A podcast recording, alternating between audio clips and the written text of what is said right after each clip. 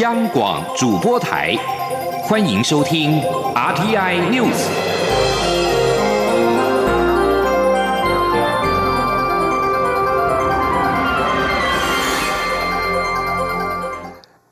各位好，欢迎收听这节央广主播台提供给您的 RTI News，我是陈子华。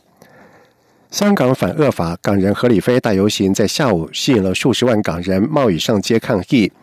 并且在轩尼诗道路口以及港铁万角站外和太子站等地燃烧杂物。港警在傍晚出动了震爆车以及雪炮车等，在湾仔以及铜锣湾一带强力驱离，而现场逮捕了数十名戴口罩的黑衣男女青年。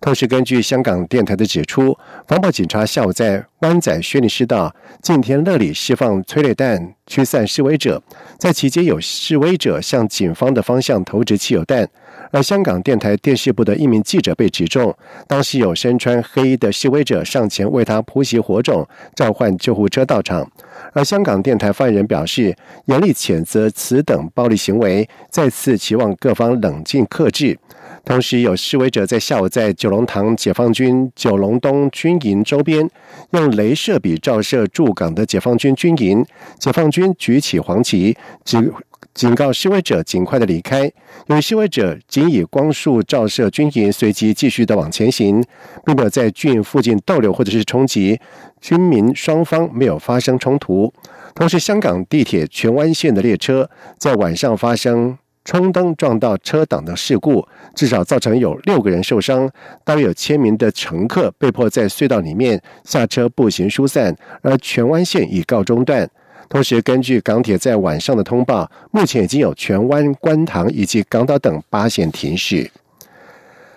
德国民众发起和台湾建交请愿案，日前已经跨越了五万连署门槛。针对外界有关此案的可能是我驻德代表处推动的说法。外交部表示，这是德国民众的自发行为，我政府并未涉入，但欢迎任何有助于增进台德关系的公开讨论。外交部并且强调，德国是我在欧盟重要的伙伴，未来将持续强化双边的实质友好关系。记者王兆坤的报道。外交部发言人欧江安表示，德国民众发起与我国建交请愿案，是德国民众的自发行为，且试涉德国的国内法治程序。我国政府对此表示尊重。欧江安指出，德国是我国在欧盟的重要伙伴，两国合作交流日益深化，台德双方将在既有基础上持续加强实质友好关系。他说：“这个是一个德国民众的自发行为哦。外交部跟我驻外管处，我们欢迎任何有助于增进台德关系的公开讨论，但是我方尊重德国的国内法制程序，不会介入。”外交部表示，这项请愿案达到连数门槛后，并无法律效力，也尚未进入德国国会的讨论程序，后续要等德国国会请愿委员会审议。需要至少各两名执政党及反对党的代表参与审查，目前尚无审议时间表。如果审议通过的话，请愿委员会将就请愿事项做成建议书，送请德国国会列入议程，并进行审议或辩论，然后把最终审议结果告知请愿人。德国国会的决定也将转交德国联邦政府参考。中央广播电台记者王兆坤台北采访报道。卫福部创建的空转后送远距会诊平台在今天正式的启用，结合了后送医疗院所、接收转诊医院以及空中转诊审核中心，打造创新的三方同步远距会诊平台。不仅突破了偏乡离岛的地形跟天候的限制，更以台湾澳人的健保资料库以及自通讯技术，打造出全球首建的全国性零时差、零距离的紧急医疗空中转诊高速网。记者吴丽君的报道。卫福部历时一年，耗资新台币一千八百万元，在全台五十五个原乡、十八个离岛部件完成的一百零五处空转后送远距会诊平台，六号正式启用。卫福部护理及健康照护司司长蔡淑凤受访时表示，打造空转后送远距会诊平台，需先松绑六项法规并开放资料，才能整合申请后送的。的医疗院所，接收转诊医院及空中转诊审核中心的急重症医师，及时同步视讯会诊，打造零时差、零距离的紧急医疗后送模式。蔡淑凤说：“所以呢，只要任何医疗照的需求，就可以马上启动，让想要送的。”想要接的以及审查的这三方呢，可以同步看到被照顾者的现况是怎么样，那应该怎么做才是最适当的决策？让这个原乡离岛的紧急后送零时差，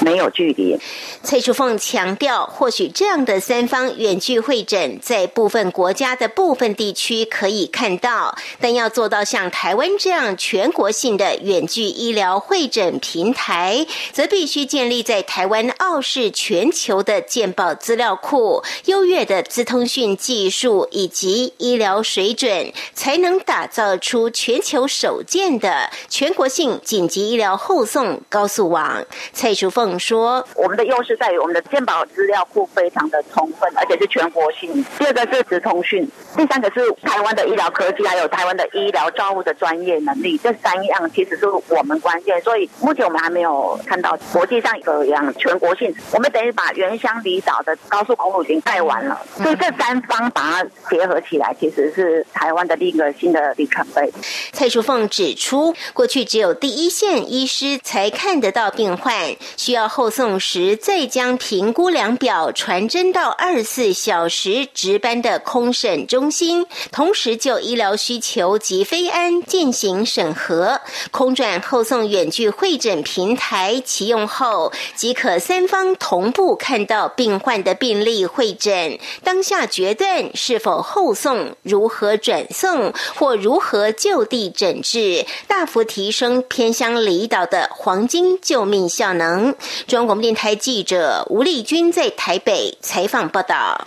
因应陆客来台紧缩的霸王级的寒流，交通部长林佳龙在昨天深夜在脸书以观光旅馆业银弹上膛为图，发文提醒旅宿业者，政府提供的新台币一百亿元纾困贷款已经在十月上路，预计实施到二零二一年底，希望协助业者度过寒冬。不过，多数的旅馆业者在今天受访的时候却表示不知情，也不知道信贷的条件，更担心贷不成。记者吴丽君的报道。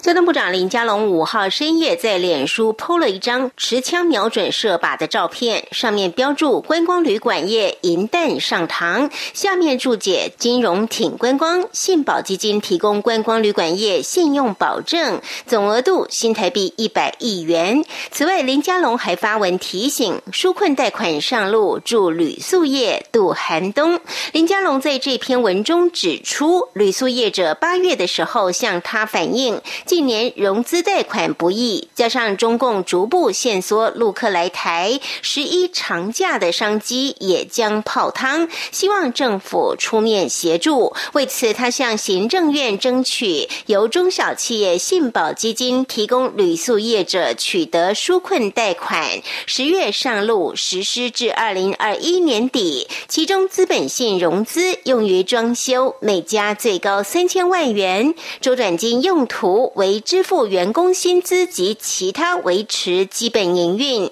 每家最高一千万元，而且融资手续费由政府来补贴，希望协助业者将陆客紧缩的冲击降到最低。不料，中华民国商业旅馆工会理事长赖正义六号受访时表示，旗下一百零七家观光旅馆未受陆客限缩影响，因此并无需要。中华民国。国旅馆工会全国联合会理事长张荣南则表示，不清楚详情，也不知信贷条件，更担忧根本贷不下来。张荣南说：“这个政策的细节怎么贷款呢？条件呢？我们还不知道。如果他是委托银行贷款是不容易啊。那如果是有专案的话，是不是你要具备什么条件才可以去申请？比如讲，你要用信用贷款，要财产没有抵押的才可以借的话，那可能就没有办法。那如果有业绩才可以借的话，那最近的业绩也不是很好啊。所以说，过去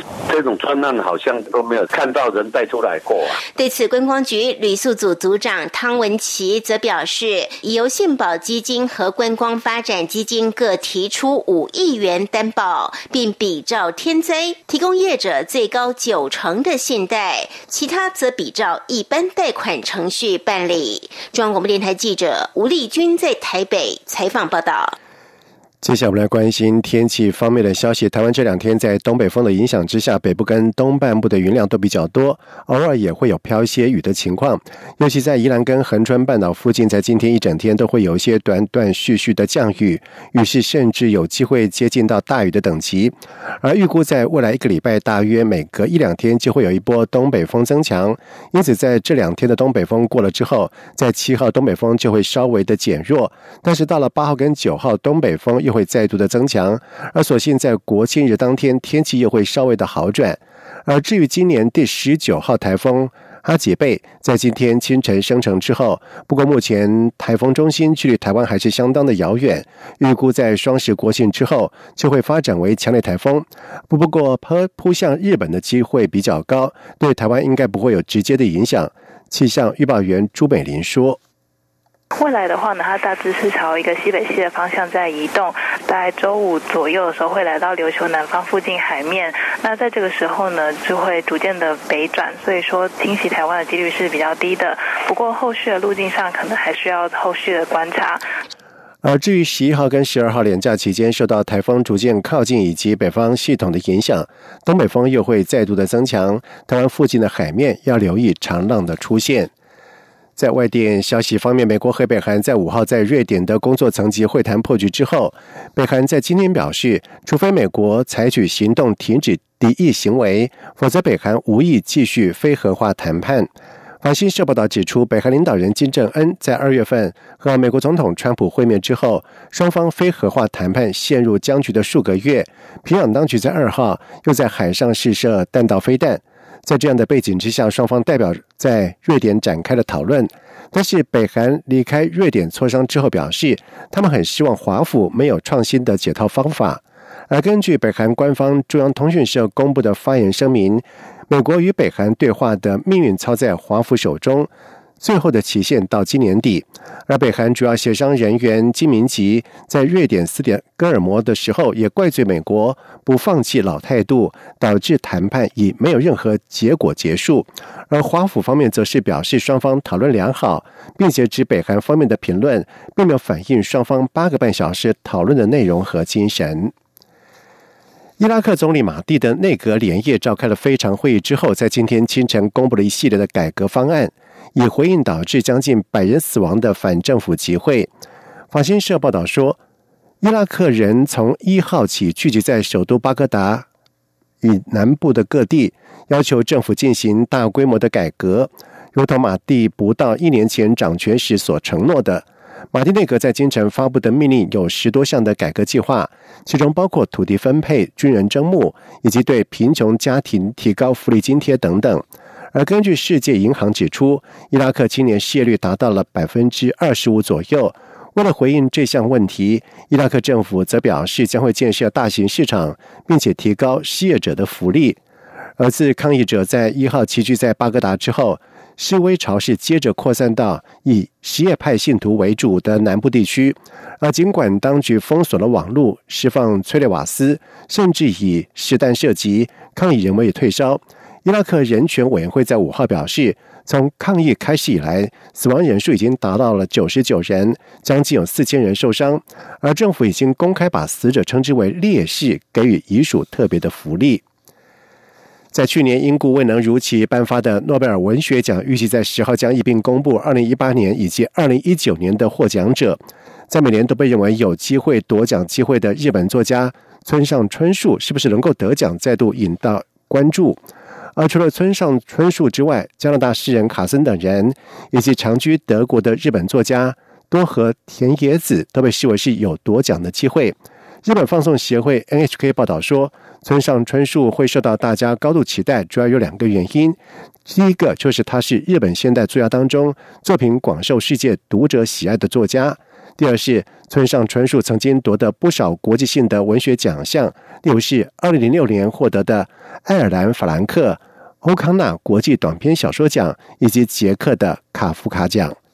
以上这节内新闻由陈子华编辑播报。这里是中央广播电台台湾之音。